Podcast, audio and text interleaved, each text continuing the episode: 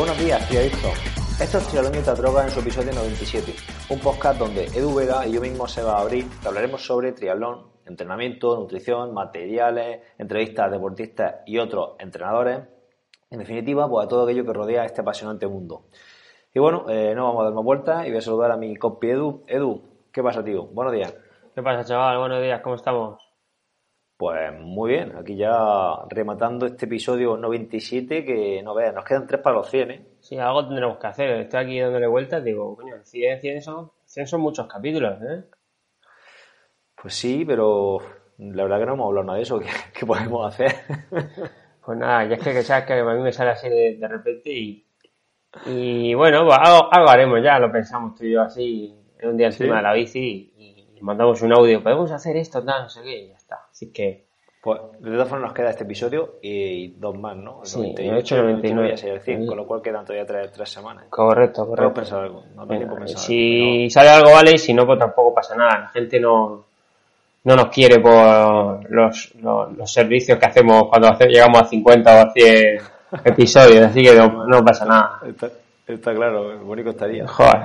Bueno, tío, eh, coméntanos las noticias que tenemos por ahí de, de, sponsor, patrocinio y ese tipo de cosas, que estamos ahora a tope con eso.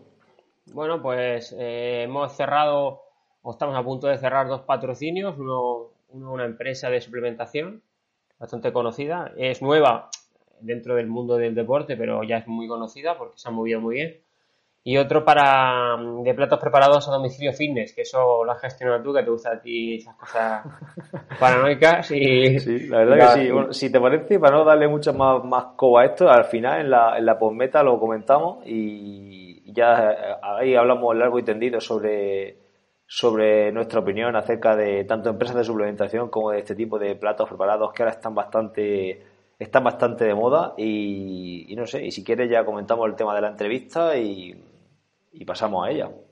Venga, vale, me parece muy bien. Pues mete la entrevista y luego hacemos la charleta nuestra de meta. Sí, bueno, antes de meterla, comentar que vamos a entrevistar a, Roberto Cejuela, que bueno, supongo que todos los que nos escucháis pues lo conoceréis, es entrenador de pues de deportistas de alto rendimiento, de élite, y bueno, eh, ha entrenado, está entrenando ni más ni menos que al tercero en las series mundiales, ¿no? Al se hizo tercero finalmente. Sí, sí, claro.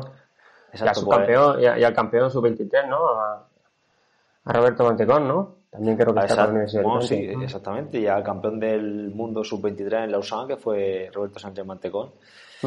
Así que un experto en entrenamiento de deportistas de alto rendimiento, donde hablamos sobre, bueno, en la entrevista de gestión, de cómo gestionar el entrenamiento con sus deportistas, hablamos bastante de entrenamiento en altura, de, de cuantificación también, bueno, una entrevista súper interesante y, bueno, yo aprendí bastante escuchando a Roberto. Y nada, si te parece la metemos y, tirando millas. Venga, muy bien, dale al clic y entramos. Venga.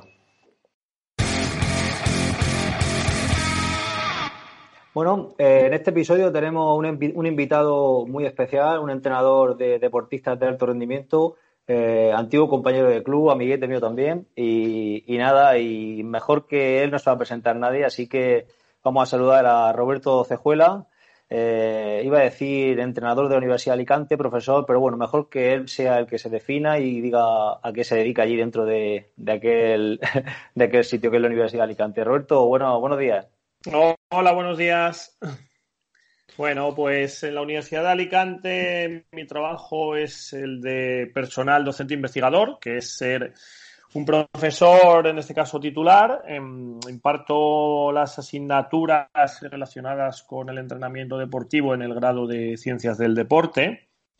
Y a nivel de investigación, pues dirijo eh, un grupo de investigación que se llama eh, Research in Physical Education, Fitness and Performance, que principalmente tiene tres áreas de trabajo. Una es sobre la investigación en el entrenamiento deportivo, otra sobre la investigación en educación física y otra sobre la investigación en lo que es la actividad física y, la calidad de, vida.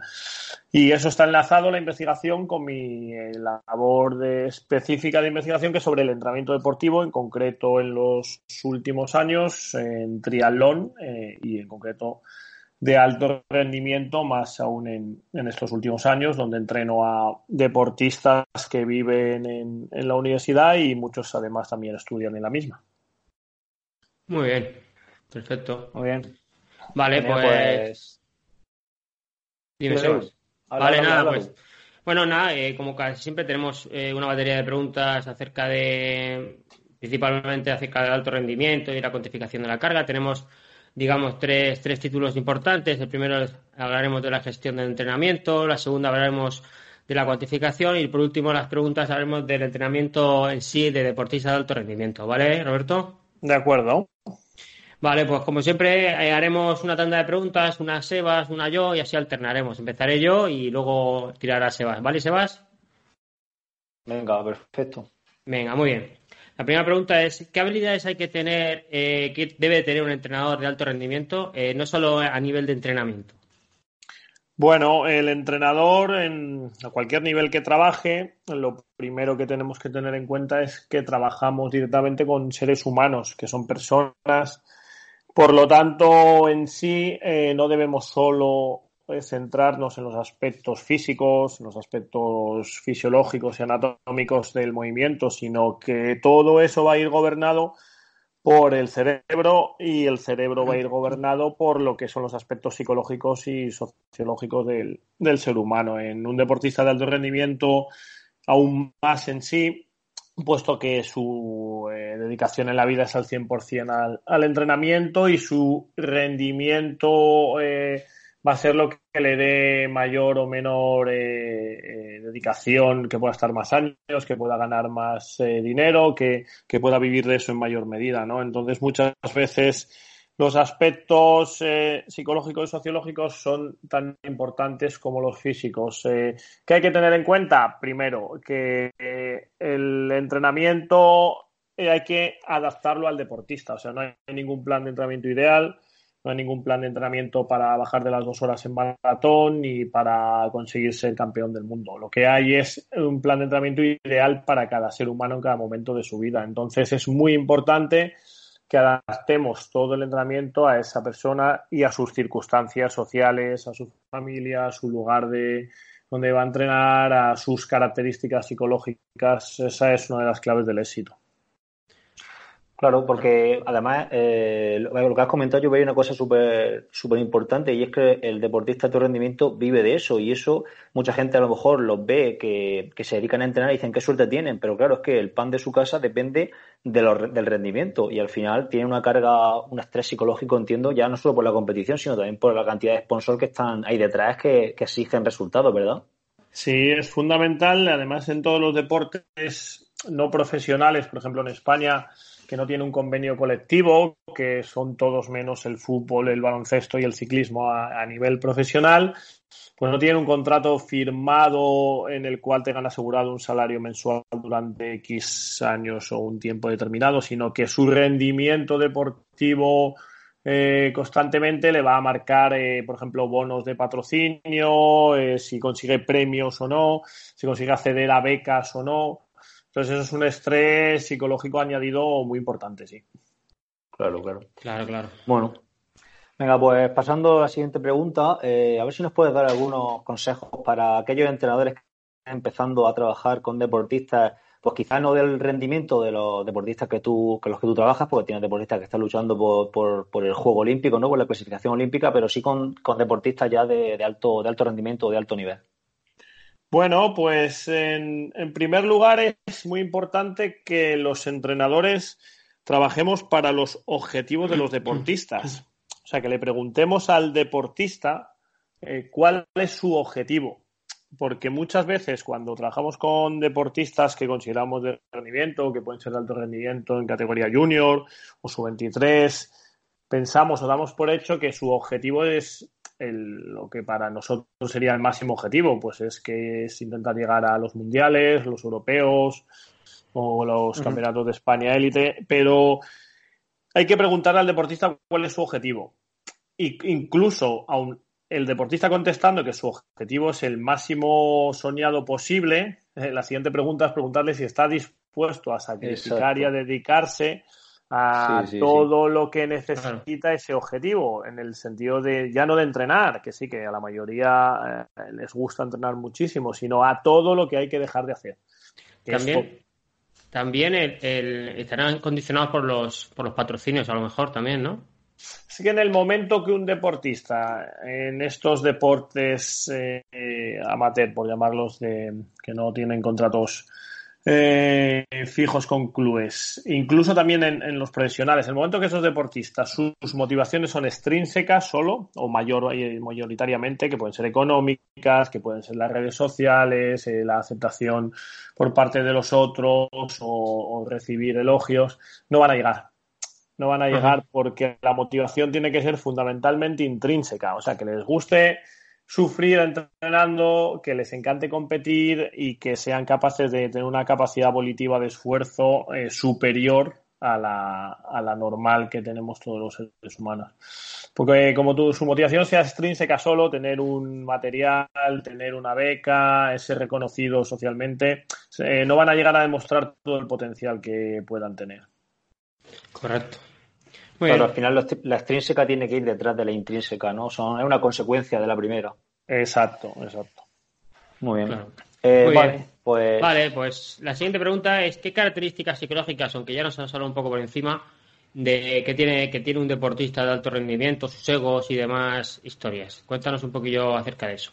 Bueno, pues tiene que confluir eh, dos motivaciones que son difíciles, que tengan las dos, que es Estar motivado ante la tarea, que es ante el entrenamiento en este caso, que es que el entrenamiento en sí, hacerlo, le motive y le guste, que sea feliz haciéndolo en sí y tenga éxito en, la mayor parte de los entrenamientos a cumplir, que no son fáciles de hacer, claro. Y luego también que tenga orientación al ego, o sea, eh, que sea muy competitivo y que cuando llegue la competición se crezca y no se haga más pequeñito y que compita muy bien, ¿no?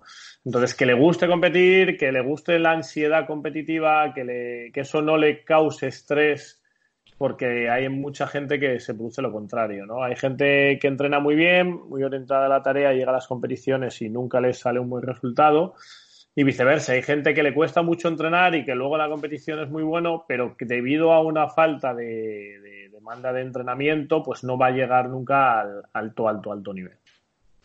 Correcto. Muy bien. Vale, y pasando a algunos errores que se pueden cometer cuando se entrena con, este tipo de deportistas, por tu experiencia, eh, ¿qué nos podría eh, destacar de, de errores que se suelen cometer o incluso errores que has podido cometer tú o gente allegada a ti? Bueno, sobre todo lo que decía al principio, que debemos pensar en cuál es el plan más óptimo para ese deportista, teniendo en cuenta sus características, su experiencia, su lugar de nacimiento y geografía, que eso va a condicionar mucho su aspecto sociológico, y no sacarle demasiado de su zona de funcionamiento, ¿no? O sea, los deportistas es, cierto que hay que veces que hay que concentrarse y aislarse de determinadas variables y al contrario hay otras veces que hay que fomentar que el deportista esté más cerca de su casa o de su lugar geográfico, de su gente, aunque se sacrifiquen algunas variables más objetivas del entrenamiento, ¿no? Entonces es un equilibrio eh, digamos, mano derecha, mano izquierda, con el que hay que jugar. Entonces, a veces cuando somos más jóvenes o más teóricos o tenemos menos experiencia, nos podemos ceñir más a, los datos objetivos. ¿no? Actualmente, digamos, el entrenamiento ha tenido un boom en cuanto a la objetivización de los parámetros, ¿no? Se ha pasado un poco de los entrenadores más eh, mayores, que era todo subjetivo y su experiencia y porque ellos creían que era así, Ahora al contrario, ¿no? que la gente quizás pasa demasiado tiempo mirando la, pantalla de un ordenador y al final no está atento al deportista, ni habla con él lo suficiente, ni entiende los mensajes y señales que éste le da. Muy bien. Sí, bueno, hablando de, eso, bueno, eso mismo comentaste el otro día en una publicación de, Instagram que, bueno, para mí estoy totalmente de acuerdo en, lo que pusiste sobre, justamente creo que viniste a decir lo mismo que has dicho, lo mismo que has dicho ahora, ¿verdad? Sí, sí, comentaba que la tecnología nos puede dar muchos datos y que la verdad es que al que le guste analizar los datos, ahora mismo es el momento del Big Data, quizás más aún en los deportes colectivos, ¿no? Que se pueden hacer grandes estadísticas y grandes análisis, pero a veces eh, tanto dato eh, muchas veces nos confunde porque hay que recordar que casi no todos, pero la mayor parte no son realmente objetivos porque parten de muchos cálculos en los cuales de estimaciones, que de estimaciones, que no son claro. y dos, de constantes, de fórmulas. Entonces, el momento que hay una constante, por ejemplo, el cálculo de la, del porcentaje de grasa a través de la estimación de los pliegues cutáneos, eh, es un error total porque asume que la población mundial tiene unas constantes de la densidad de la grasa y la densidad de la grasa simplemente se modifica con la temperatura corporal y la temperatura corporal se modifica por muchos aspectos. Entonces, a partir de ahí, eh, los datos es importante, pero sobre todo hacer eh, una selección de qué datos son de verdad medidas directas que nos dan información sobre el rendimiento y, y, no perder nunca lo que sí que los entrenadores que han tenido más éxito a lo largo de estos años han hecho muy bien, que es el coaching, ¿no? que en sí es eh, uno de los trabajos del entrenador, que es la comunicación con el deportista, escucharle y a partir de ahí tomar decisiones. Sí, yo tengo una puntualización acerca de lo que has dicho de, del contexto social del deportista. Yo cuando vi este año que, que, empezaba a, Fernando Alarza a entrenar con, con tu grupo, eh, luego también escuché, bueno, vi por ahí por redes sociales que tiene una niña y no sé si lo decías exactamente por él, pero realmente, claro, él ha tenido ahora, por ejemplo, eh, una niña, un niño, no sé lo que ha tenido, y realmente su contexto social es muy importante para él, para, ir, para, para no irse, por ejemplo, con un grupo de entrenamiento que va a entrenar en, no sé, en Australia en invierno, por ejemplo, ¿no? En ese caso, le convendría estar con un grupo como el tuyo, independientemente de, de que estéis vosotros eh, por, las, por el por la situación geográfica también, por estar cerca de lo suyo. ¿Te refería a ese tipo de cosas? Sí, a eso y en realidad desde eso que es más general hasta lo más específico. Desde, pues, por ejemplo, eh, nosotros, Fernando, entrena eh, en, tres sitios al año, ¿no? Que son eh, la Universidad de Alicante, su pueblo, o sea, Talavera de la Reina, que es donde él tiene su casa, y Sierra Nevada, el centro de alto rendimiento que nos concentramos. Pero todas las fechas no solo dependen de, del objetivo de competición, sino que muchas veces pues también eh, primamos aspectos eh, familiares, ¿no? Y aspectos sociales, porque esa combinación es el éxito. Al final, ¿qué es el rendimiento deportivo? Optimizar y conseguir el mejor rendimiento de un deportista eh, ni más ni menos. O sea, no hay una forma de, decir o de saber eh, cuál es el 100% de nadie, ni ningún test, ni ninguna evaluación, sino que este año Fernando ha quedado en cuarta posición de las seis mundiales, ha sido su segundo mejor resultado histórico, ha hecho su podium en la gran final, que ni siquiera en la gran final en su vida había quedado entre los diez primeros, entonces, desde luego que ha sido un año muy exitoso para él. Buenísimo, claro. Claro que sí. Muy bien. Bueno, queda claro que estas preguntas que iban relacionadas todo con, el, con la psicología, los consejos a los entrenadores y demás, seguimos con la gestión de entrenamiento y ahora pasamos a, otras, a otro, digamos, otro, otro tema, ¿no? Eh, queremos saber más o menos qué tipo de plataformas usas para planificar las temporadas de los deportistas. Bueno, nosotros em, lo que es la planificación eh, la hacemos simplemente en eh, una hoja este, lo que es la, las fechas de, planificación, competiciones, objetivos, organización estructural de los mesociclos, microciclos y eh, sesiones. Y eh, a, partir de ahí lo que sí que tenemos eh, desarrollado es nuestro sistema de cuantificación de la carga de entrenamiento, que son los equivalentes de carga objetivos y subjetivos y hasta ahora los venimos haciendo igual en hoja Excel que compartimos con los deportistas a través de Dropbox. Eh, los deportistas lo que realizan diariamente es eh, eh, apuntar sus cargas objetivas y subjetivas, los datos que, que, le pedimos diariamente. Y es cierto que ahora esta temporada se ha creado una plataforma online a través de una app que no sé si nos dará tiempo ya a utilizar para el 2020, pero que sí que posteriormente la, vamos a utilizar. Muy bien.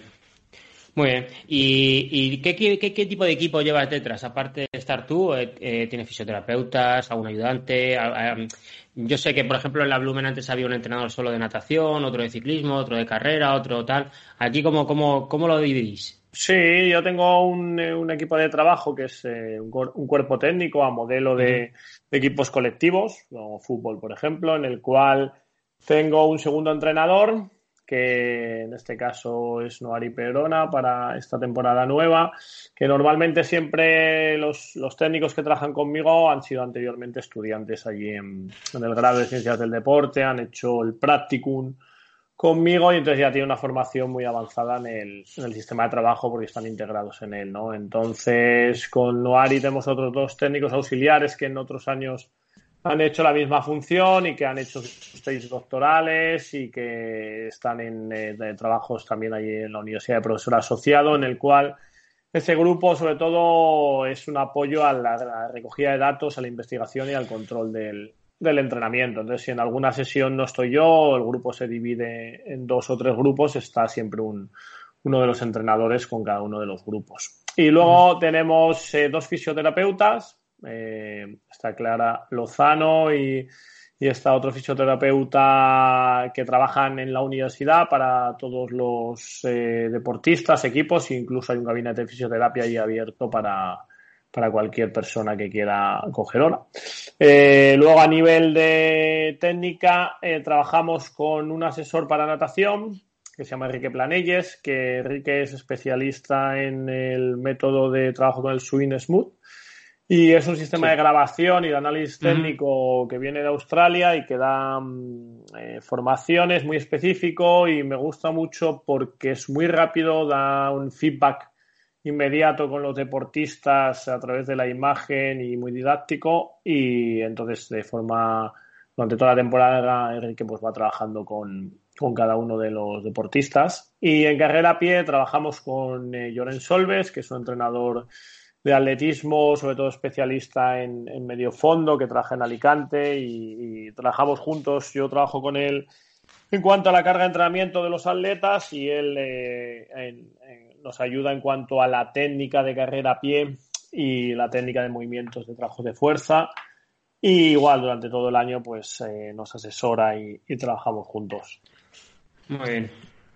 Pues queda, queda claro con lo que dices que una sola persona no puede estar con, todo, ¿no? Lo digo por muchos entrenadores que a lo mejor se piensan que saben de todo y realmente estamos viendo como en un equipo, pues se, podría decir profesional, hay esa multidisciplinaridad, ¿verdad?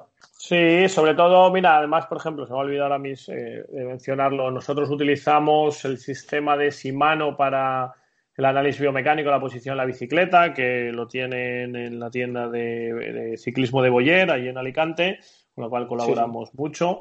Y eh, hay muchos aspectos específicos de conocimiento donde hay especialistas con los cuales eh, no solo es que debemos de trabajar, sino que es mejor para el rendimiento final de los, de los deportistas, porque el entrenador se tiene que dedicar a entrenar, a optimizar la carga de entrenamiento, y eso en sí es un trabajo primordial, pero, eh, por ejemplo, el análisis del movimiento técnico, yo me acuerdo hace ocho años, siete, nueve años, donde nos volvíamos locos con cámaras de, eh, de vídeo, eh, de tecnología mucho más atrasada para poder grabar debajo del agua, se veía regular, todo lleno de cables por ahí en la piscina, valían muchísimo y entonces, bueno, yo eso enseguida vi que dije, bueno, esto aquí lo que hace falta es especializarse cada claro, y, buscar a, personas con las cuales poder trabajar en cada uno de los ámbitos. Por ejemplo, en cuanto al movimiento, prevención de,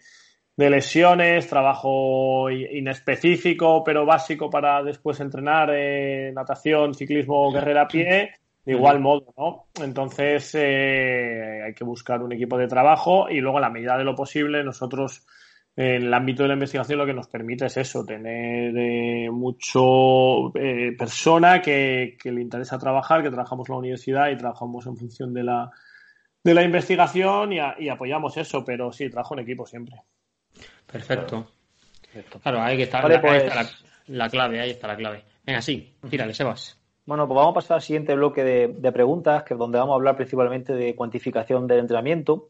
Y y bueno, aquí eh, hay un boom que ya lo comentado antes con el tema del Big Data, de entrenadores que, usan plataformas para la gestión de entrenamiento y para, eh, para el análisis de los mismos. Y bueno, la más famosa es Training Peaks y con todo lo que, lo que envuelve a esta plataforma, con su famoso sistema de cuantificación basado en, en TSS, ¿no? que es un final de Training también con, WKO, ¿no? Y bueno, eh, en fin, yo, yo le veo muchas lagunas a ese, a ese, a ese sistema y bueno, tú tienes tu propio, bueno, vosotros tenéis vuestro propio sistema de, cuantificación y bueno, me, gustaría un poco que hablaras sobre este tema, qué opinas del sistema de Training Peaks, que al final es el más extendido en el mundo y un poco que nos des tu opinión al respecto.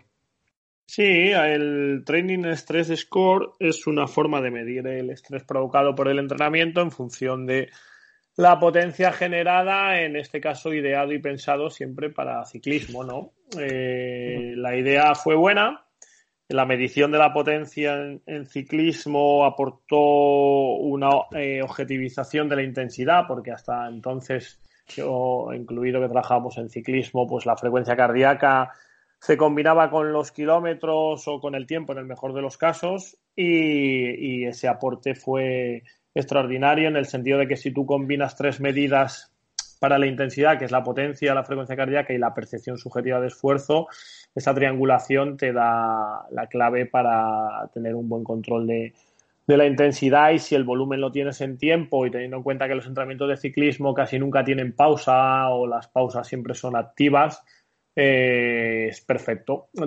Ahora bien, eh, ahí la potencia se mide de forma directa en cargas extensiométricas, eh, conocidos vulgarmente por potenciómetros en la biela de la bicicleta o el buje trasero. Hasta ahí ideal en ciclismo. Eh, a partir de ahí no podemos medir la potencia de forma objetiva en, natación y en carrera a pie.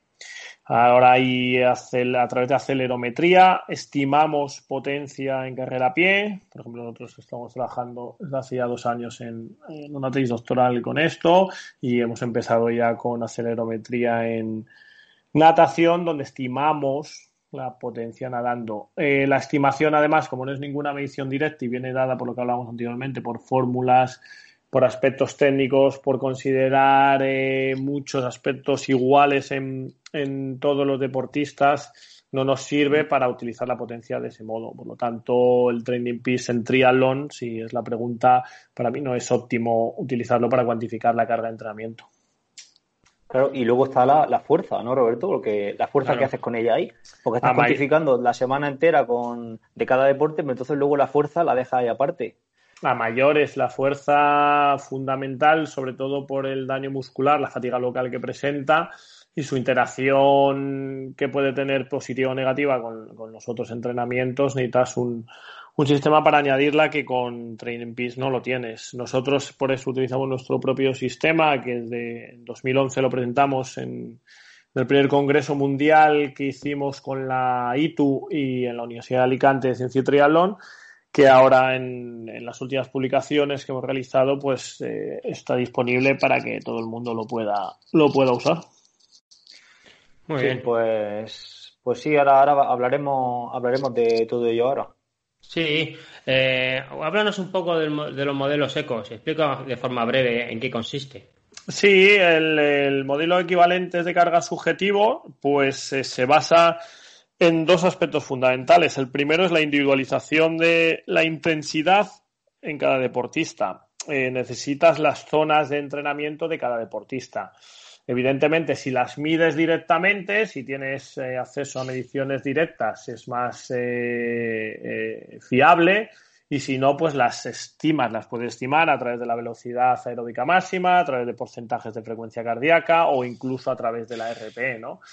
El tiempo que entrenas en una zona, en minutos, el volumen siempre se mide en minutos, se multiplica por una constante de zona, ¿no? Esa constante de zona es lo que podríamos discutir si eh, puede ser mayor o menor o variante. La constante de zona viene determinada en función del gasto energético. Hay muchos estudios que nos eh, eh, dan información acerca de cuánta energía nos supone estar eh, cerca del primer umbral ventilatorio o entre los dos umbrales ventilatorios o cerca del consumo oxígeno máximo o por encima de este, ¿no?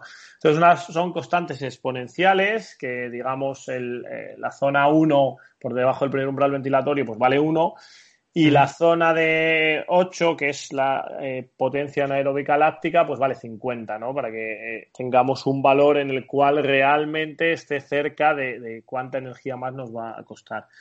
Eh, y se multiplica minutos en zona por la constante de zona. la zona es individual de cada deportista, ya estás individualizando la intensidad, estás individualizando en el volumen porque son los minutos que tú has estado en esa zona, no los que ha tenido el entrenamiento de todos o los kilómetros. Y además tiene un coeficiente de densidad, ¿no? Por el cual se corrige. La densidad, sobre todo, va a ser para los entrenamientos de natación y carrera a pie, que hay mucho más pausa. y sobre todo, claro, Y, sobre todo en entrenamientos de alta intensidad, ¿no? No es lo mismo hacer cuatro minutos eh, cerca de tu 100% de consumo oxígeno máximo, descansando cuatro minutos parado, que hacer cuatro minutos cerca de tu consumo oxígeno máximo, eh, haciendo cuatro minutos de, carrera en zona 1, de pausa activa, ¿no? Entonces, eh, eso, ese entrenamiento no puede valer lo mismo, ¿no? Entonces, por eso la densidad, que hasta ahora ningún sistema de, de cuantificación de la carga de entrenamiento la tenía en cuenta, nosotros la tenemos en cuenta en cada sesión y además hay un coeficiente por deporte, ¿no? Eh, nadar una hora en zona 1 no puede valer lo mismo que correr una hora en zona 1. Claro, claro, claro, correcto. Eh, eh, no implica la misma musculatura, no significa el mismo coste energético, no da el mismo daño muscular y los descansos, tú vas a correr una hora y no te paras normalmente en zona 1. Claro pero tú no estás nadando una hora en la piscina seguido, ¿no? Haces micropausa siempre, ¿no? Pues eso eh, hay que tenerlo en cuenta. Incluso para la técnica, la dificultad de mantener la técnica nadando es mucho mayor que en bici, ¿no? Que va sentado o que corriendo. Entonces eso da un constante, una constante de zona. Eh, digamos que por un minuto corriendo es 0,5 en bici, como la mitad, eh, y 0,75 nadando. Siempre y cuando esto es aplicable a deportistas que tengan un nivel técnico eh, mínimo adecuado para, hacer triatlón. Aceptable. Claro. Porque porque... a lo mejor que no saben nadar casi, que se pueden entrar a triatlón, bueno, pues hay una forma más sencilla de, cuantificar su carga que usando los secos, porque se desvirtúa todo con esto. Claro, eh, pues claro, tú mm, si te metes en, en el sistema TSS, una hora a FTP en bici te da 100, ¿no? De TSS y una hora a, tu umbral de potencia corriendo a pie también te da 100. Y claro, no es, claro, pero, pero es que, que, no se le olvida a la gente que el Training Stress Score, que toda la revolución que supuso el entrenar con potenciómetro, ¿no? El libro de Kogan y que es está muy bien y muy práctico, pero que es una ayuda, eh, una estimación que se hizo para ayudar a los entrenadores, sobre todo en Estados Unidos, porque hay una prueba allí muy famosa, que son los 40 kilómetros contra reloj, muy popular, que hay mucha gente que trabaja con esto y que aproximadamente la mayor parte de la gente tardaba en torno a una hora, ¿no? Y por eso de ahí viene el umbral funcional de potencia, hacer un test de una hora, el, el test ideal, entre comillas, sería ese, y luego a partir de ahí pues ya se empezó a hacer derivaciones y cálculos y demás, pero que no se ha ideado ni se ha pensado para triatlón, ni para natación, ni para carrera a pie. Correcto. Perfecto, pues explicado queda. Eh, ¿Me toca a mí, no, Edu? Sí, te toca a ti. Que ya, ya he perdido el hilo con, con, con la historia esta. a ver, eh, bueno, y hablando de, seguimos con el sistema ECO, eh, lo has explicado cómo se, cómo se cuantifica y demás, pero claro, yo aquí lo que veo, eh, lo, que, lo que vemos es que esto necesita ser sencillo, sencillo de, de implantar a, gran escala. Entonces, ¿hay alguna plataforma donde se pueda, plataforma me refiero de gestión del entrenamiento, donde podamos encontrar el sistema ECO de forma de forma mm, más o menos automática o semiautomática? Es decir, que no que estar metiéndolo en una Excel a mano. Sí, el... por eso mismo nosotros mismos a través de, nuestro sistema de entrenamiento de All in Your Mind eh, hemos creado una app que estará dentro de poco disponible eh, a través de la página web y que se puede ser usada a través del móvil y nada, introduciendo las zonas de entrenamiento de cada segmento, eh, a partir de ahí se puede gestionar el control de la carga fácilmente entre entrenador y deportista con su teléfono móvil. Y además incluso esa, aplicación tendrá luego la posibilidad de introducir los entrenamientos, eh, poderlos cuantificar de antemano y luego compararlos con la carga real realizada. Eh, y luego, no, me, no, me, acuerdo exactamente, pero sí que varias veces, varias plataformas han contactado con nosotros y les hemos explicado el modelo y, y, tienen la información y creo que algunas lo han, lo han desarrollado. Pero si te digo la verdad, el nombre específico de ellas es que no lo sé porque no, no sigo a ninguna. Entonces, pero sí que sé que hay varias en concreto que, lo han estado haciendo y últimamente una eh, que ahora te busco el nombre a ver si te lo, te lo encuentro. La, de, la de Endurance Tool. Esta sí, Endurance Tool lo intentó o está en ello o lo tiene, no lo sé seguro, pero sí, sí sé que estuvieron trabajando con ello y ahora le voy a buscar una que últimamente está contactando con nosotros y que también lo quiere lo quiere implementar que te voy a decir, creo ahora mismo el nombre, creo que se llama. a ver, a ver, a ver, a ver. Mm. Se llama, se llama, si lo encuentro aquí. Eh. Mm, mm. A ver, vete preguntándome, que voy a ver si lo encuentro y lo digo ahora mismo. Porque no te preocupes. Con, tanta bastante gente con nosotros. Lo que pasa que, a ver, que yo sé que estos desarrollos pues son, son claro. Porque entiendo que la plataforma que queréis vosotros desarrollar, bueno, la, la, app es, que habías comentado. Spoda se llama esta gente, Spoda, S-P-O-D-H-A. Ah, pues no, no lo conozco, no lo conozco. lo que vosotros... están en ello o es nueva o algo así. Me la voy a apuntar para, para verla, la plataforma. Eh, vosotros lo que estáis desarrollando es una plataforma para gestionar entrenamiento y luego comercializarla o es algo de vosotros a nivel interno? Sí, no, no, esto es para que esté disponible. O sea, ah, será una app a descargar. Sí, sí, porque como ya desde hace muchos años mucha gente nos la venía pidiendo y nos venían diciendo a ver, y nosotros mismos al final también nos va a facilitar eh, mucho el tiempo y te va a dejar todo lo que es el, trabajo de oficina, por decirlo así, pues, mucho más rápido. Claro, es que mm, si, claro, si entrenas a cinco deportistas de muy alto rendimiento, eh, que estás con ellos todos los días se puede hacer, pero cuando tú entrenas para, para, el, para el entrenador de, de a pie, que entrene a 30 deportistas, eh, bueno, yo me veo negro para que me vinculen el, Garmin, ¿sabes? Entonces, claro, si encima de todo les tengo que decir que metan las cosas en una Excel, pues apague, vamos, no. Ya te digo yo que no lo voy a meter ninguno.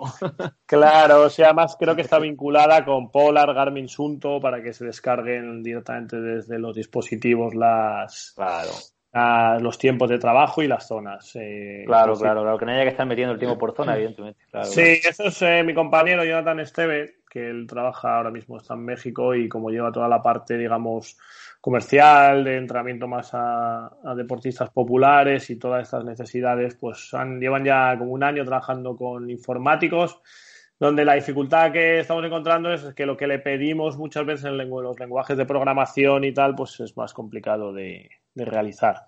Sí, sí, sí, sí. Muy bien, pues nada, pues seguimos. Te iré, dando el follón con eso porque a mí me interesa. Sí, tiene, buena pinta. Has dicho que lo sacas para el año que viene, ¿no? Sí, yo, yo ya estoy trabajando con la con la demo, o sea, pero que en breve tiempo supongo que estará comercializado, ¿eh? O sea, claro, se podrá, una beta. Se podrá planificar eh, todo, ¿no? Hacer mesociclos, microciclos, todo. Hacer Eso es. Es decir, eliminar el Excel para siempre y usarlo todo en un mismo vínculo. Sí, exacto, exacto. Y dejas tus sesiones programadas y a lo mejor eh, incluso las sesiones se forman por tareas, eh, calentamiento, tarea 1, tarea 2, tarea 3, vuelta a la calma y tú dejas tus tareas montadas y luego ya construyes las sesiones con una tarea de consumo oxígeno máximo, una tarea de, eh, primer umbral y esa sesión vale tanto y luego cuando se descarga el deportista, pues eh, lo que ha pasado en la sesión ha sido esto otro, ¿no? Ahí se juntan las dos cosas y, tomas decisiones. Muy bien. Perfecto. Muy bien, vale, pues nada, pasamos ahora a la fase de preguntas sobre el entrenamiento de deportistas de alto rendimiento, ¿vale? Eh, hablando un poquito del entrenamiento en altura, la concentración en altura, eh, ¿nos puedes comentar los días que estáis, los beneficios que tiene y, bueno, el dicho este de training low, sleep high, que nos lo podías explicar un poquito por encima. Claro, em, utilizar la altitud como estímulo de entrenamiento, que sería específicamente lo que hacemos, eh, bueno, pues eso se lleva haciendo y estudiando desde que hubo que competir en los Juegos Olímpicos de México 68. Como eran en México DF, eh, que está a más de 2.400 metros de altitud con respecto al nivel del mar, pues claro, el cuerpo no se comporta igual porque lo que pasa allí es que eres capaz de captar menos oxígeno porque la presión parcial de, oxígeno está reducida y al final cuando respiras una vez el oxígeno que entra en tu cuerpo es menos. Si te mueves y tienes que hacer ejercicio y demandas más oxígeno, la conclusión es que a la misma intensidad que a nivel del mar, te cuesta más energía. Y recuperas menos en el mismo tiempo que a nivel del mar recuperas más, ¿no? Entonces son las dos cosas fundamentales que hay que tener en cuenta si eh, quiero hacer algo de estímulo con altitud, ya sea real, ya sea simulada en una máquina o donde sea. Nosotros las concentraciones las eh, realizamos en periodos de tiempo como mínimo para que haya cambios eh, físicos y fisiológicos y en el rendimiento entre 14 y 15 días en personas con experiencia y como máximo hasta las 28 días, ¿no? 27, eh, 28 días, entre 2 y 4 semanas aproximadamente. Y en función de los objetivos, puedes hacerlo de varias maneras. Uno, sería aclimatarte a competir en altitud, si tuvieras que competir en altitud, que en nuestro caso no, no ha sido así. Eh, otro puede ser eh, mejorar tu nivel de entrenamiento a nivel del mar. O sea, tú puedes ir a altitud, haces una concentración, haces unos contenidos de entrenamiento con el objetivo que cuando vuelvas al nivel del mar, tu capacidad de rendimiento se aumenta y por lo tanto aprovechas para cargar más entrenamiento, hacer una carga mayor de entrenamiento y luego eh, hacer una puesta a punto para una competición o seguir entrenando. Eso se denomina incrementar tu nivel de entrenamiento y para eso tienes que hacer concentraciones de altitud eh, de forma regular a lo largo de, una temporada, eh, como cada mm, dos, tres meses hay que hacer una concentración, como tarde. ¿Podrías hablar de si en una planificación, bueno, una planificación tradicional para no nos volvernos locos, ¿Cómo, cómo, lo, ¿Cómo lo meterías tú ahí? Es decir, ¿en el periodo general es X tiempo, en el periodo específico X tiempo o, lo dejarías solo en el periodo general? Bueno, eh, lo primero que hay que decir es que solo lo utilizaría con deportistas de alto rendimiento. Sí, sí, claro, claro. Eso, es lo primero. Y mm. si es una periodización tradicional, solo me cabe, o solo es el caso de los Juegos Olímpicos, teniendo en cuenta que el deportista que entrenas para los Juegos Olímpicos o para el Mundial, o sea, para objetivos que puedas preparar en, en un año así, pero en el caso del triatlón, como las series mundiales son todo el año, no cabe, sería para los Juegos Olímpicos. Y en ese caso lo haría durante toda la temporada eh, para aumentar la capacidad de, rendimiento y eh, desde el periodo general, pero no en la primera semana, sino al final del periodo general y luego cada 3-4 semanas sería subir a nivel eh, de altitud y bajar, subir y bajar, ¿no? Bajando con el tiempo suficiente para hacer la puesta a punto para los Juegos Olímpicos donde fueran, ¿no? Si están ya más en concreto son en Tokio, prima tanto más la aclimatación a la humedad que va a ser allí a las condiciones de calor y humedad como el estímulo de, altitud que puedas, que puedas hacer.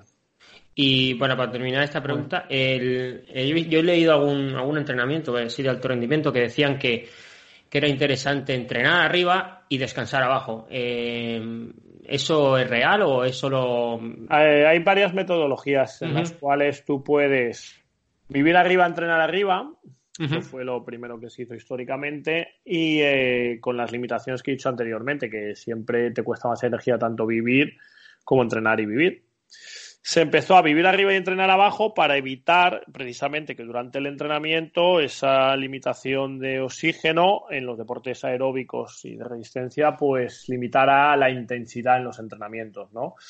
Nosotros, por ejemplo, eso lo estudiamos en los años 2013 y 2014 con un proyecto de la Unión Europea, con la Universidad de Lausanne y el Gobierno de Francia, en los Alpes, pero comparando dos formas de altitud diferentes que nunca se había hecho, que era la altitud real, vivir en la montaña y bajar a entrenar sin efecto de la altitud, que es a partir de, con menos de 1500, 1600 metros ya, ya no hay un efecto de altitud.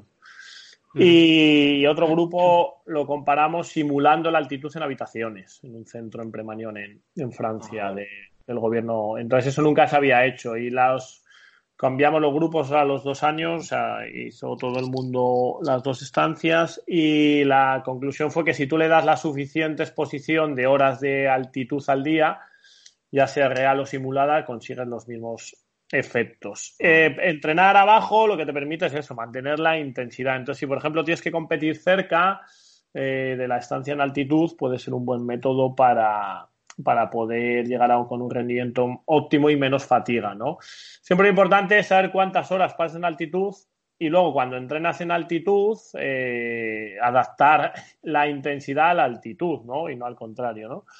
Luego otra opción, pero eso ya eh, está demostrado que mejora mucho el rendimiento con los deportes colectivos, es vivir abajo y entrenar arriba porque es eh, descansar sin al estímulo de altitud y hacer un entrenamiento con estímulo de altitud. Y eso ha visto muy buenos efectos en la capacidad de repetir acciones explosivas o de alta intensidad a lo largo del, tiempo, ¿no? Pero sin embargo, los deportes de resistencia, mantener un esfuerzo constante a una intensidad submáxima, eso no tiene un buen un buen efecto. Eh, sin embargo, vivir arriba, entrenar arriba o vivir arriba, entrenar abajo, esas dos metodologías sí que son más eh, efectivas para mejorar el rendimiento. Ajá. Vale. Muy bien, pues explicado queda. Sobre más dura. vale, eh, me toca. bueno, mm, nos gustaría que nos dijeran las principales diferencias, si es que las hay, de, de entrenar a un deportista eh, de muy alto nivel, por ejemplo, pongamos un ejemplo, un, top 20 nacional, por ejemplo, a entrenar, o un deportista que esté compitiendo en copas continentales, a entrenar a un deportista que ya está en la, en la VTS, porque se, mm, se, ve, se ve que hay una diferencia de rendimiento a nivel, a nivel de rendimiento abismal, ¿no? Sí, a ver, el, em, el nivel élite nacional, por ejemplo, un, un top 20 en un campeonato de España, es similar a poder competir en copas continentales, ¿no? Para hacernos una idea. Eh, la gran diferencia con las series mundiales, al final, es que el rendimiento de aproximadamente, podemos decir, hay 40, 50 triatletas en el mundo, que su nivel en triatlón, tanto en natación, ciclismo como carrera a pie, es bastante superior al resto. ¿No? ¿Por qué? Sobre todo porque tienen mucha calidad, pero sobre todo porque han entrenado bastantes años con una continuidad y un programa o un sistema de entrenamiento que les ha permitido manifestar eso y que se han hecho profesionales, o sea, que pueden vivir de eso y dedicarse con eso eh, durante toda su vida. Mucha gente no llega ahí por el que se queda por el camino, por decirlo así, ¿no? Porque no tiene constancia en el rendimiento, porque no se puede dedicar de manera profesional o porque se ha equivocado de camino de, entrenamiento y de programa y de lugar y de, y de sistema, ¿no? Entonces, la, clave aquí es una, la constancia. Eh, un chico que está entre los 20 primeros de España a día de hoy debe tener un nivel muy alto en natación y en carrera a pie. En ciclismo no tanto, la gran diferencia es el ciclismo. Entonces, ¿por qué es la gran diferencia el ciclismo? Por lo que te digo, por los años de entrenamiento. Ciclismo es lo más mejorable, lo más mejorable. el rendimiento en ciclismo es el más humanamente mejorable. No quiere decir que todo el mundo pudiéramos hacer el Tour de Francia, pero sí que es donde más porcentaje de mejora vamos a tener, porque no tienes fatiga ni daño muscular localizado, porque la técnica es sencilla y porque la programación del entrenamiento tampoco es eh, de alta, alta complejidad, ¿no? Y sí es muy medible todo. Sin embargo, la carrera de natación, sobre todo la natación, ya sabéis que los primeros años de entrenamiento son fundamentales, que luego además el rendimiento en aguas abiertas es muy específico y aunque nades muy bien en piscina hay mucha gente que luego en aguas abiertas y en grupo no es capaz de tener un gran rendimiento. Y en carrera a pie, eh, con la fatiga además eh, y, con, y con la necesidad de, tener un gran consumo de oxígeno, pues no hay tanta gente que llegue a, tener tanto rendimiento. Pero ya digo que si corres y andas en, en nadando bien en, a nivel nacional, élite y copas continentales, si trabajas, trabajas, puedes llegar a, a nivel de series mundiales. Otra cosa ya es disputar series mundiales. Sí, no, es otra.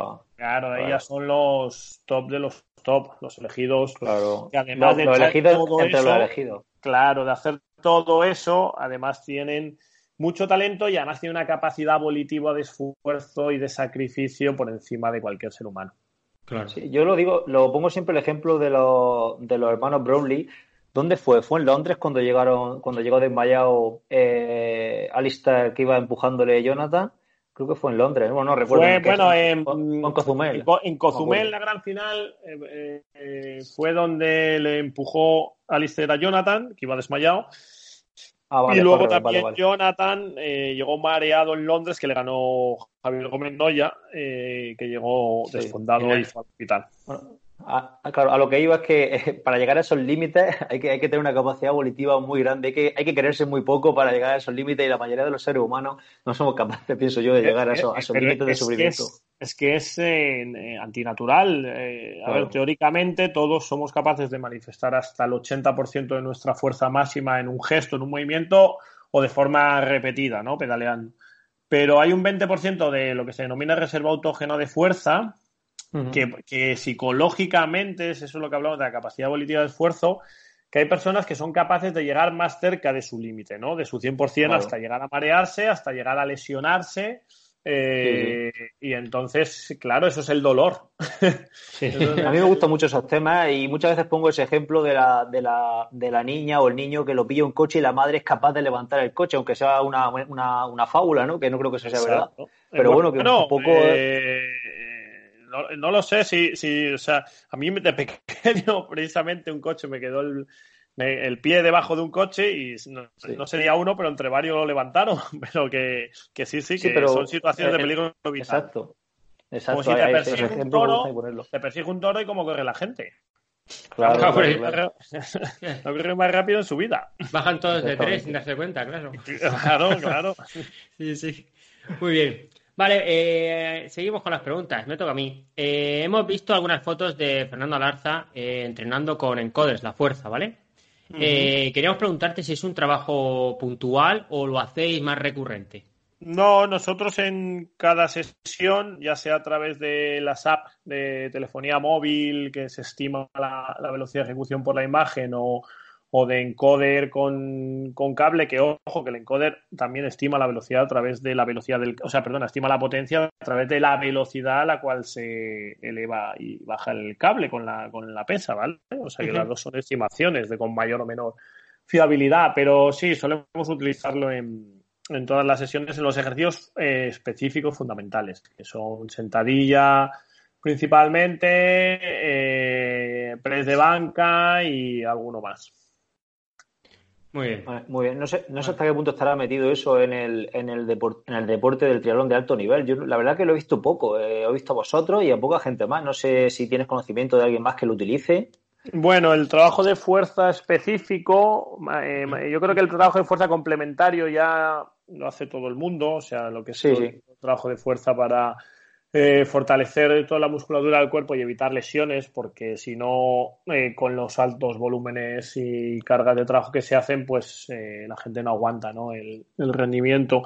Entonces yo creo que esa parte sí. Luego lo que es la del trabajo de fuerza específica, yo creo que no está tan generalizado y que no hay tanta gente que ya no que controle la velocidad de ejecución, sino que lo haga.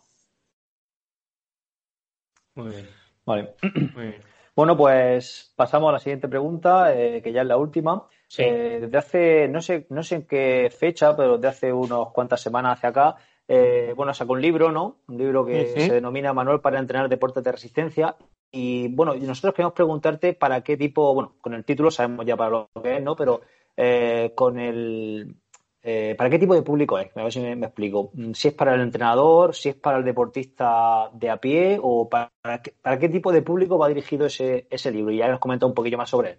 Sí, la idea fue hacer un manual, por eso se llama manual, más accesible a tanto a entrenadores de calle, por llamarlo así, que tengan una una formación general, ya no que sean solo licenciados o, más jóvenes, sino para todo tipo de entrenadores, incluso para deportistas que tengan ese afán autodidacta, ¿no? La idea era clarificar primero los conceptos básicos de entrenamiento de una forma muy sencilla, eh, llegarlos eh, a divulgar, eh, basados en, los estudios y publicaciones científicas y en la experiencia propia que nosotros hemos tenido a lo largo de, de estos años trabajando, ¿no? Y además luego hay conceptos específicos ya más técnicos de entrenamiento para la natación o la fuerza o la carrera o aspectos de nutrición, que para eso hemos contado con colaboraciones de expertos en, en la materia Y sobre todo la idea es que se pueda difundir y, romper un poco el mito que ahora esa dualidad que en los últimos años parece haberse instalado ¿no? entre lo que hablábamos de los entrenadores más mayores que se basan únicamente en su experiencia o en sus vivencias y los entrenadores más jóvenes que estudian en las facultades que parece que, que solo hay entrenamiento científico cuando en realidad el entrenamiento no es una ciencia en sí, sino nos basamos en, en estudios y en eh, ciencias afines para a partir de ahí eh, construir eh, los programas de entrenamiento, pero que en sí no podemos medirlos, porque tú nunca puedes medir el entrenamiento que estás haciendo con un deportista en un momento y un lugar y en una fecha, compararlo con ese mismo deportista en otro ámbito, en otro aspecto o con otro grupo similar. Exacto.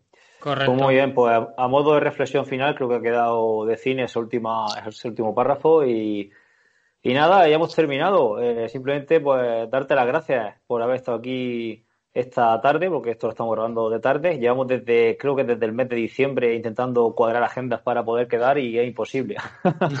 es verdad. Sí, sí, bueno, estamos todos ahí bastante liados y bueno, la verdad que lo tenía pendiente con, con vosotros y más por afinidad y amistad y porque además es un trabajo divulgativo que hacéis que me parece súper interesante y como no, pues eh, apoyarlo. Pues nada, muchas gracias. Un placer conocerte, no, te conocía y un placer tenerte en el podcast. Nada, a vosotros. Muy bien, Roberto, venga, pues vamos hablando. Muchas gracias y saludos. Hasta adiós. Hasta luego.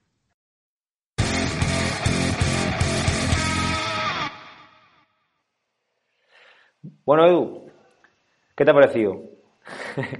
pues ya está, tío, sí. Joder, pues muy bien. La hemos tenido, que lo sepa la gente, hemos tenido la entrevista ahí guardada, pues no queríamos sacarla porque era, para, para nosotros es una entrevista top, ¿no? Es decir, una persona como Roberto está metido en el mundo de la élite, como dices tú, y, no queríamos sacarla, grabar un martes y sacarla un viernes. Y la hemos tenido ahí en la nevera durante un par de semanas y ya hemos decidido sacarla, sacarla esta semana porque también se nos hacía un poco ya poco largo el, el, guardar esa entrevista. Claro, además también queremos también esperar a coger inercia, ¿no? A coger inercia con el con el este, con el podcast, porque claro, septiembre al final es un mes que entre la vuelta al cole, que empieza la gente a los entrenamientos, el trabajo de mucha gente que empieza a volver de vacaciones también. Pues al final lo suyo es esperar ahora octubre, que cojamos inercia y, y bueno, y seguro que tiene más escucha y bueno, simplemente con poner el nombre de Roberto, que, pues yo creo que va a ser una entrevista muy escuchada, así que nada, esperemos que a la gente le haya gustado. Y bueno, eh, entramos en la, en la postmeta, ¿no? Aquí donde, donde nos, donde nos contamos nuestros chascarrillos de fin de semana. Nuestras milongas, sí. Joder. Vamos a hablar primero, si quieres, de, los patrocinios, de nuestro pensamiento acerca de, de nuestro ah, uso de esos patrocinios. Y luego, pues, a ver qué has hecho este fin de semana, qué he hecho yo y, Venga, pues, ¿quieres comentar tú algo eh, que lo has dicho? Pues sí, bueno, yo de la empresa de suplementación he, uso, he usado geles y he usado isotónico para la bici y la verdad es que me gusta bastante, los precio-calidad bastante buena. Entonces, bueno, fue la idea mía porque la conocí de la empresa y yo creo que, aunque no somos, no somos, yo no soy muy dado de usar mucha suplementación, aunque uso, pero no uso no soy un, un talibán de hay que tomarse, hay que ahora esto, no. Pero sí me gusta probar cosas nuevas y, y probé los genes de esta empresa y la verdad es que son, son muy buenos, me gustan mucho. con lo de probar cosas nuevas, ¿por dónde va?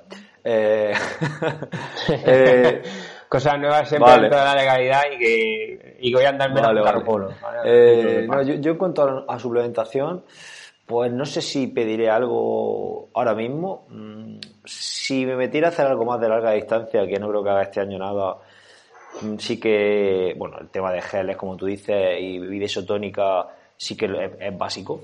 Pero para la corta que yo hago, es que yo no tomo absolutamente nada. A lo mejor algo de proteína, a proteína en el suelo sí que suelo tomar.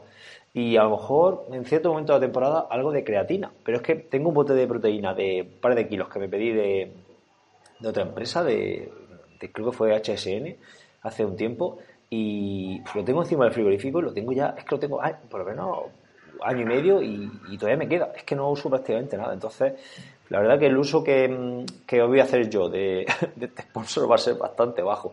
Pero bueno, eh, realmente eh, hay mucha gente que posiblemente le interese y que, bueno, y, bueno, y además que hay gente que se, hace mucha, hace larga distancia y que le va a interesar, vaya, porque a, nivel de larga distancia sí que el tema de gel y de barrita, este tipo de historias sí que son muy, muy utilizadas. Claro, claro, ahí está, ahí está. Por eso vamos a ver si le sacamos un, uso bueno. Y, bueno, y, y la, la, otra que hablábamos de... Los platos. De, sí, los platos preparados. Bueno, yo me hago platos en mi casa, como de solo, no necesito nadie que me los traiga. Pero también no lo conocía. Eso son cosas tuyas del fitness, de tu cabeza fitness que tienes y, y bueno, está bastante bien, lo he echado un vistacillo ahí a la web. Sí, de esto hay varias... puede ser una buena salida. hay varias páginas que, que se dedican a esto, varias páginas web son tiendas como tiendas online donde tú tienes tus platos, pero es que hasta te los preparan en función de tu, de tu macro. Dice, yo quiero tomar tanto hidratos al día, tantas proteínas, y te preparan el menú incluso para ti. O lo puedes elegir tú, incluso te lo preparan. Bueno, hay por ahí eh, varias, varias empresas que se dedican a esto, que te lo mandan a casa. Eh, no sé yo ahí el tema, por ejemplo, del, lo hablaba el otro día con, con, mi novia, el tema del pescado, cómo lo gestionarán, el tema de meter el pescado a los envases y, enviártelo para comértelo dentro de tres días. Entiendo que esto lo repartirán con empresas de estas de que son de reparto en frío.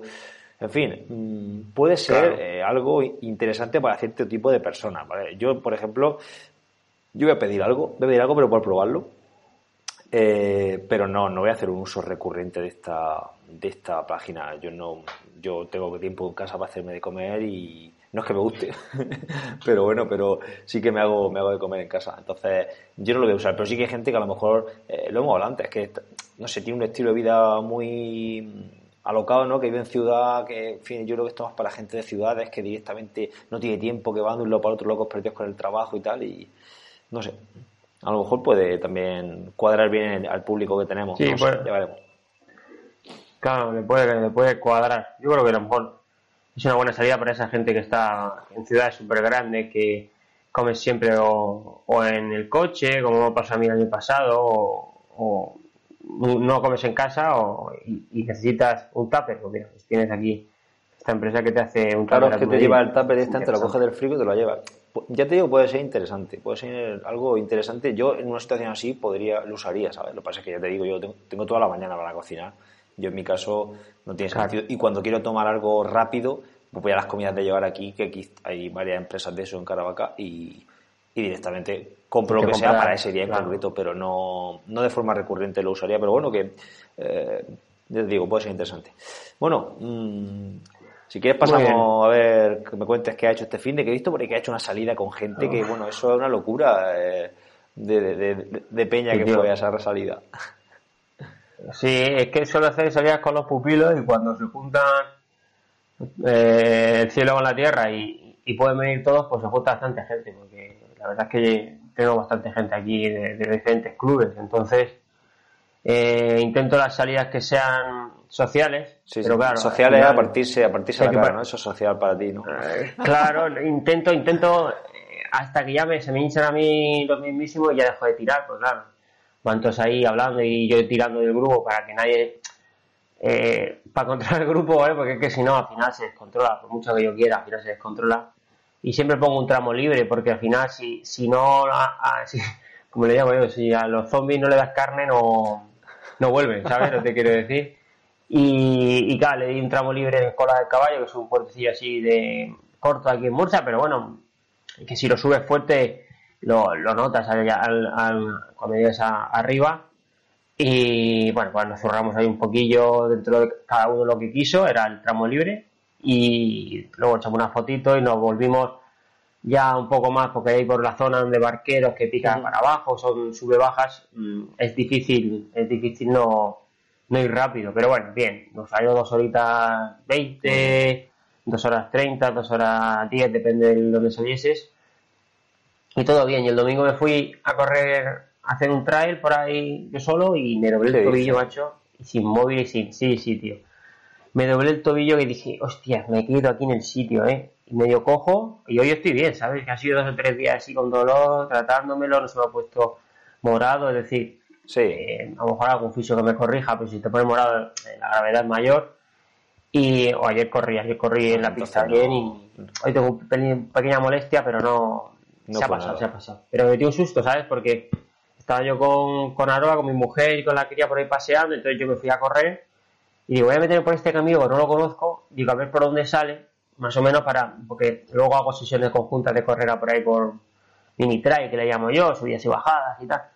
Y, y iba bastante rápido y había una curva, y claro, y miré la curva a ver lo cerrada que era, porque claro, digo, como lo rápido que voy me salgo.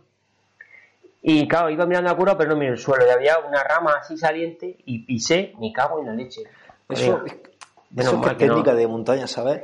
Yo ayer, por ejemplo, Ya. salí un rato, hice una hora o así, porque este domingo compito, y, y, y de hecho iba pensando ayer en eso, porque no iba fatigado y no iba pensando en las bajadas, en mirar un poquito más adelante, hay que mirar un poco más adelante de donde va, donde va a ir poniendo los pies. Los pies Exacto. que ir apoyándose ya, es Mm. como eh, tú vas mirando adelante para prevenir lo que viene y los pies van pisando mm, donde ya has mirado, por así decirlo. Es decir, es como es complejo Claro. lugar, eso cuando vas fatigado, muy fatigado, ya es más complicado hacerlo, pero la vista no podría ir en los pies porque si no, eh, no te da tiempo a reaccionar. Esto pasa como la mountain bike, como mira la rueda adelante, mal va, tienes que mirar más adelante, pero ya sabiendo dónde van a ir poniendo los pies en función de lo que has visto antes, una cosa, algo, es algo así extraño. Claro. Y es complicado, o sea, es complicado y eso hace falta entrenarlo y coger técnica y Claro, en eso Claro. estamos, ahí estamos, sí. pues nada, tío, No, tío, poca Yo cosa. ¿Y tú qué? el sábado hicimos una salida en bici, dos horas y cuarto, así pues como tú más o menos, y salimos también otros, pues salimos por lo menos 15 o 16 sal- saldríamos también. Y, y bueno, y el domingo, el domingo, el domingo fui a correr y al final hice que otras dos horas de montaña, 18 kilómetros me salieron al final, 800 metros de nivel positivo y bueno, eh, era la última tirada así más larga para este domingo que voy a correr aquí una prueba en Caravaca. La verdad que no, tampoco voy a, no voy como el año pasado, el año pasado la verdad que estaba por esta prueba bastante bien. Eh, también estaba empezando, entrenando desde agosto y este año empecé a entrenar a mediados de septiembre, con lo cual no llevo ni un mes. Eh, de hecho, salió cuatro veces al monte, realmente. En fin, pero bueno, Bueno. realmente la, la prueba la voy a tomar como un, como un rodaje, simplemente. No quiero tampoco ir con la mentalidad de competir porque al final eh, es que no, no estoy para, para competir a, a tope ahí, ¿sabes? Porque es que es toda la prueba en mitad subiendo y mitad bajando y cuando llegas arriba lleva una tostada considerable, entonces luego hay que bajar pues un montón de niveles que has subido tienes que bajar hasta, hasta, hasta Caravaca otra vez. Así- Pero bueno, Claro. eh, por, por tocar va a ser la única prueba que voy a hacer este año en montaña. La verdad que este año voy a hacer menos y, y ya correr un poquitín más rápido, a ver si voy cogiendo algo de ritmo. ¿Sabes? Muy bien. Sí, tío. Nada, porque te vaya bien, ya, nos contarás la semana que viene. Oye, y este fin de tenemos salseo a tope de competiciones. Sí, está el Pro Tour este, ¿no? El... Pro Tour está Kona y. y que- está Kona. ah, hostia, y el, joder. el, el Breaking Two este de, de Kipchoge. Lo de. El reto este de bajar de dos horas del maratón. Lo van a hacer Ah, en. vale, vale. Lo van a hacer en. A ver, joder, que lo estuve leyendo para el Daily el lunes. ¿Era en Viena? Creo que era en Viena, ¿dónde se va a hacer? Sí. en Viena, pero con público. Es que la otra vez lo hicieron en Monza. Y, y al hacerlo en Monza, eh, estaba sin público, estaba- el circuito estaba cerrado al público. Pero Sí. en, esta, en esta ocasión va a tener el factor del público. Y es un circuito, creo que era de, de 5 kilómetros, que tiene 8 vueltas. Me parece que era eso. Bueno, no me acuerdo. La cuestión es que va a ser un, un circuito cerrado para que la gente esté. Un circuito cerrado, no, un circuito urbano que la gente va a estar animando. Entonces, el factor psicológico ese no lo va a o sea. tener, que no lo tenía en, en Monza, lo va a tener ahora. Entonces, mm, no Claro. sé. Pues, eh, bueno, va a ir con un coche eléctrico tirándole, marcándole con un láser el ritmo, eh, con liebres, con, con gente dándole la hidratación y la alimentación en movimiento. Es que estuve leyendo sobre eso y la verdad que es un, son, son, son normas que no están que no son legales, vaya, a nivel de la, de la Federación de Atletismo. Porque no puedes Claro. llevar, por ejemplo, un coche cerca que te vaya cortando el aire. Pero, pero claro, esto es un reto para bajar de las dos horas. Y decía, eh, decía Kichoque en unas declaraciones, decía, me da igual no cumplir las normas, lo que quiero es entrar en la historia. Decía, claro, como diciendo, claro, es que me da igual que lleve un coche delante de ese, pero hay que correr por debajo de dos horas, a ver quién corre, ¿no? Y claro, yo quiero claro, ser, si corre, sí. claro, quiero ser el primero en hacerlo. Claro. La verdad que. Ponte con tu coche delante y baja de las dos horas. Claro. Con todas las trampas que quieras. Va a estar chulo, va a estar chulo y, en fin. Y nada, Muy bien. Bueno, pues. Pues nada, chaval, cortamos ya, ¿no? ¿Qué? Pues, pues vámonos, ¿no? Ya despedimos a la gente y. Sí. Y poco más. Muy bien, pues venga, pues despide el tema. Venga, pues nada, pues nos despedimos. Como siempre, eh, os recordamos que podéis pasar por trialoniotasdrogas.com, ahí podéis encontrar la forma de contactar con nosotros. Y nada, podéis escucharnos eh, a través de diferentes plataformas de escucha, de podcast, incluida Spotify. Nada, por nuestra parte, nos escuchamos eh, la próxima semana. Un saludo de Caravaca y hasta entonces. Venga, hasta luego.